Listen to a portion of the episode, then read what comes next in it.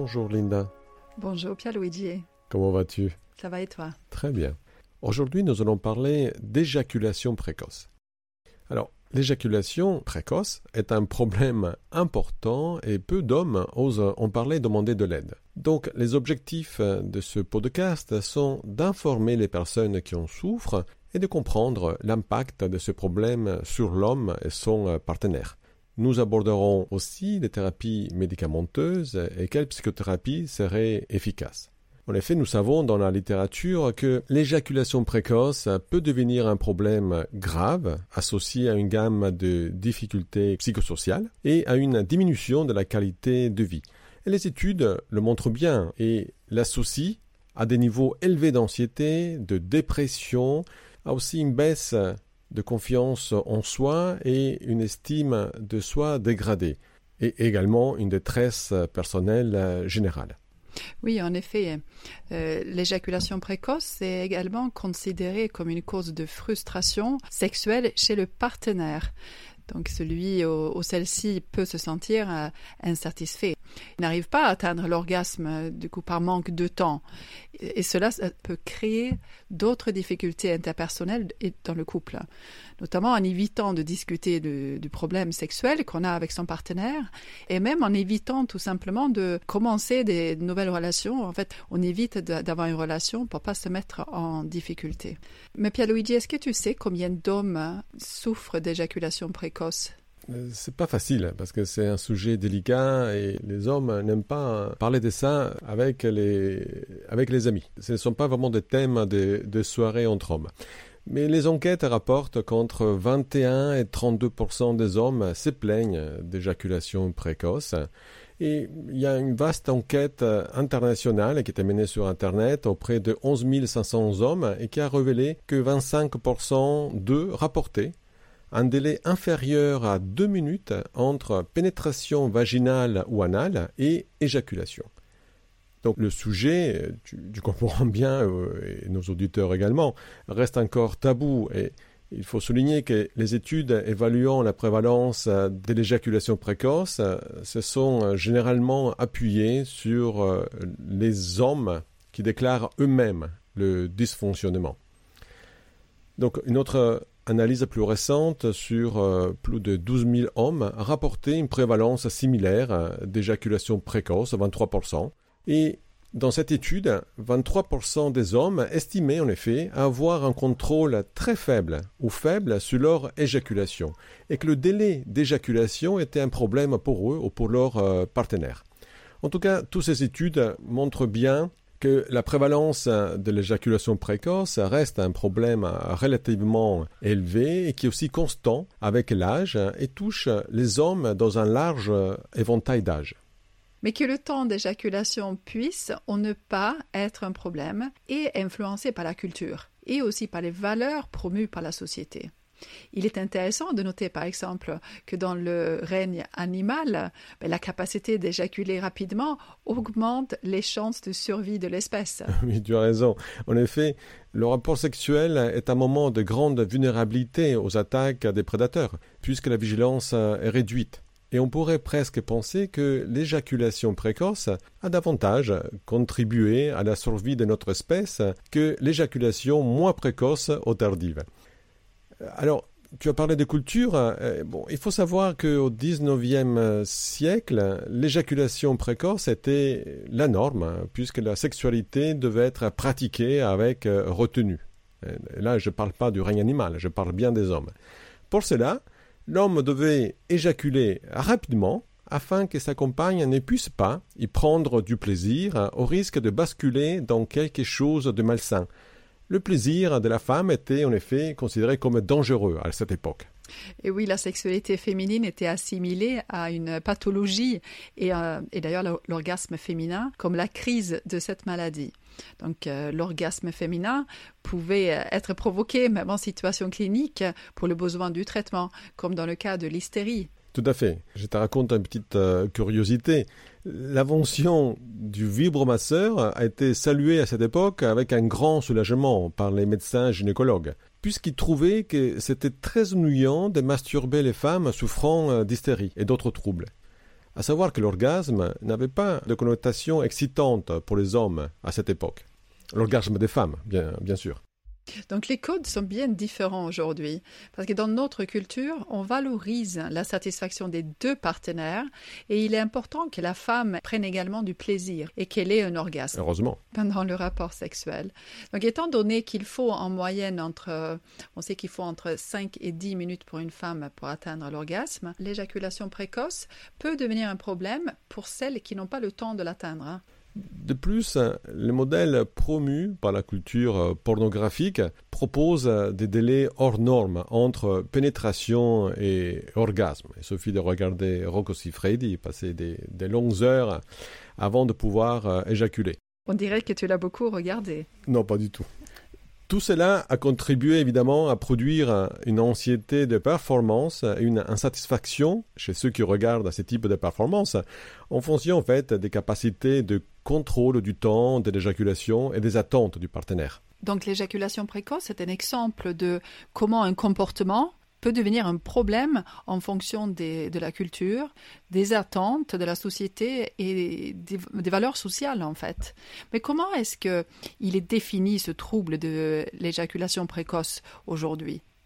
Alors, si on reprend dans notre manuel des troubles psychiatriques, le DSM-5 aujourd'hui, qui est la Bible diagnostique des troubles mentaux, L'éjaculation précoce est définie euh, euh, comme une éjaculation euh, survenant de manière persistante ou récurrente avec une stimulation sexuelle minimale avant ou rapidement après la pénétration, et aussi avant que l'individu le souhaite.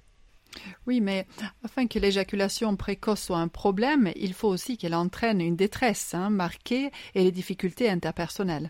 Exactement. Il ne suffit pas que ça puisse arriver une fois. Euh, comme on l'a dit, il faut que ce soit euh, répétitif, persistant, et que cela amène une grande euh, souffrance. Et au-delà de cette définition, nous les professionnels faisons aussi la distinction entre éjaculation précoce, primaire et secondaire.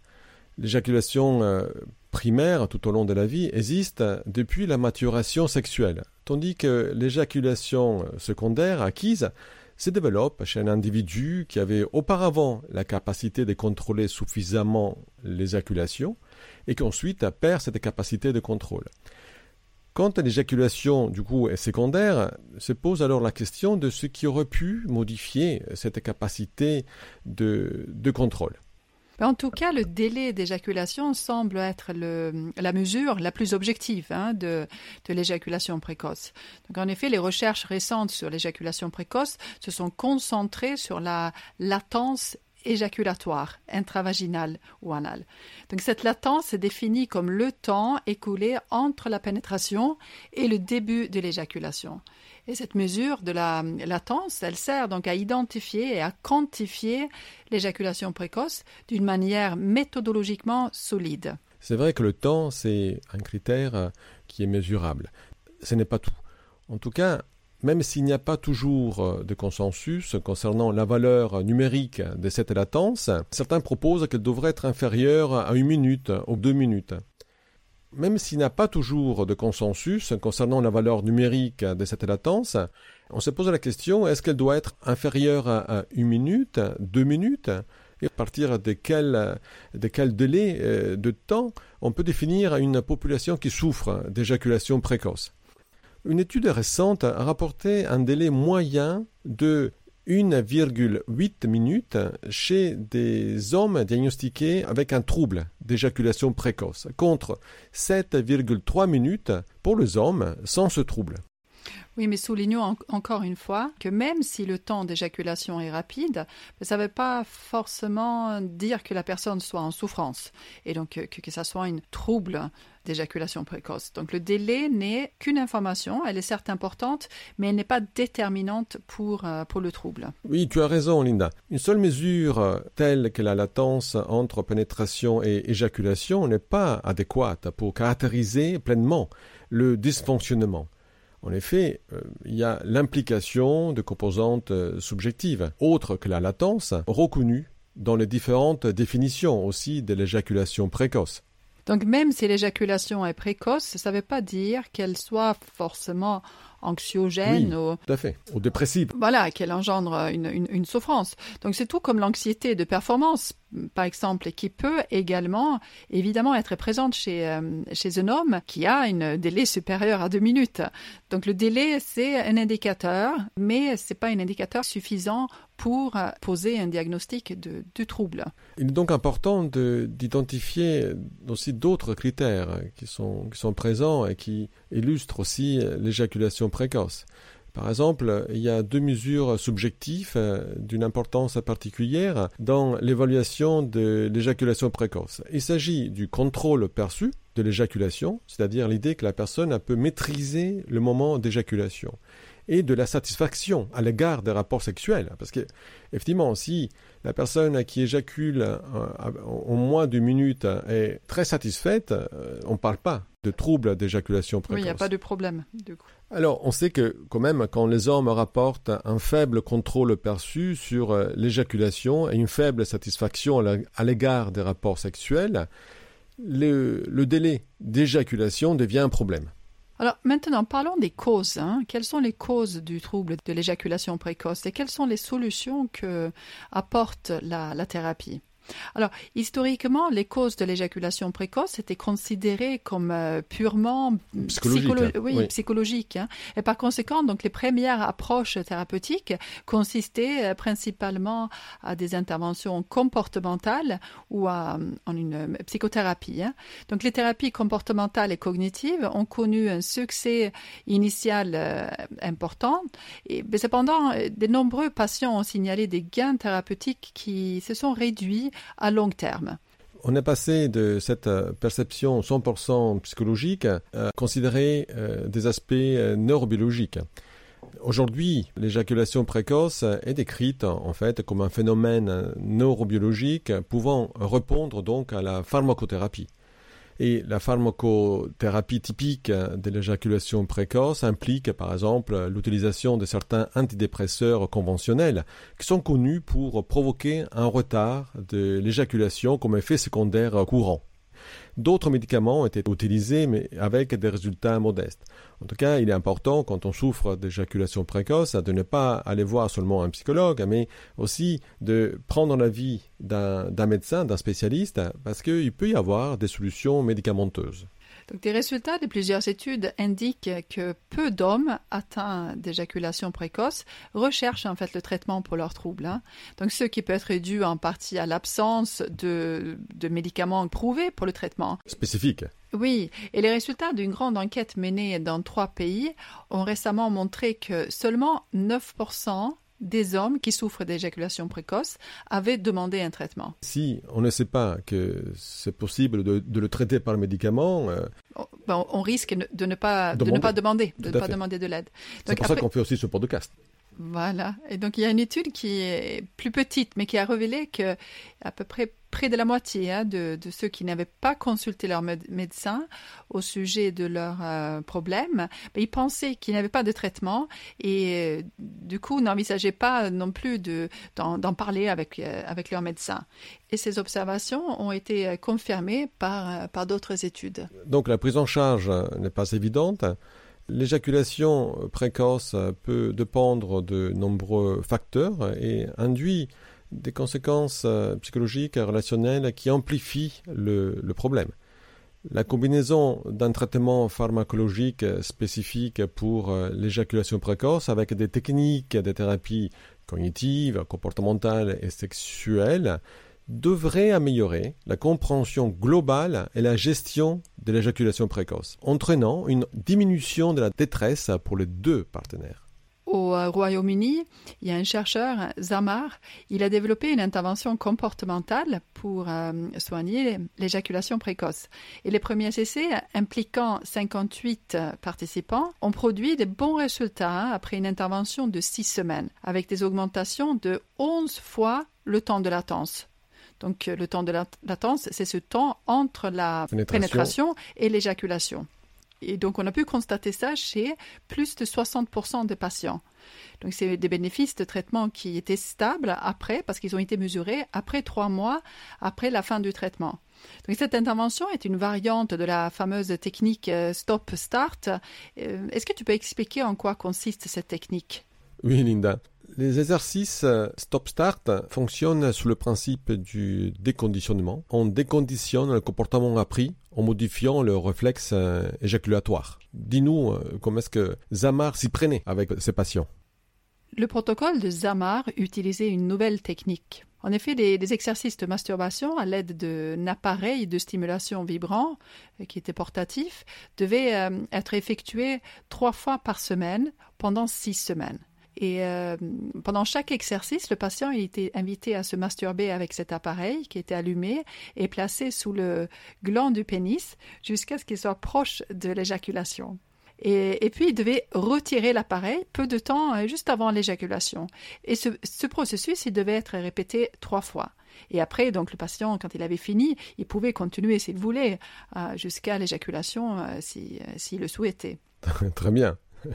Donc, c'est un appareil, comme je disais, que ça déconditionne, déconditionne un réflexe, c'est-à-dire que le comportement d'excitation n'est pas renforcé par l'éjaculation. Donc, on active l'excitation et on stoppe à un certain moment pour que euh, cette excitation ne, soit pas suivie d'un plaisir. Et donc, le comportement qui précède, c'est un petit appétit. Donc, c'est euh, important de réduire cette excitation pour permettre de prolonger le temps de, pendant la pénétration. D'avoir le sentiment de, contrôler. D'avoir le sentiment de contrôler et donner aussi du plaisir euh, au partenaire ou à sa partenaire. Pour terminer, peut-être, ce qui est important de dire, c'est qu'il y a des solutions, il y a des possibilités, il y a des aides qui peuvent être proposées pour, pour, ce trouble. ces troubles. Euh, et nous avons voulu faire ce podcast aussi parce que nous recevons fréquemment des questions concernant ce trouble et nous espérons euh, que cet épisode a permis de répondre à ces questions.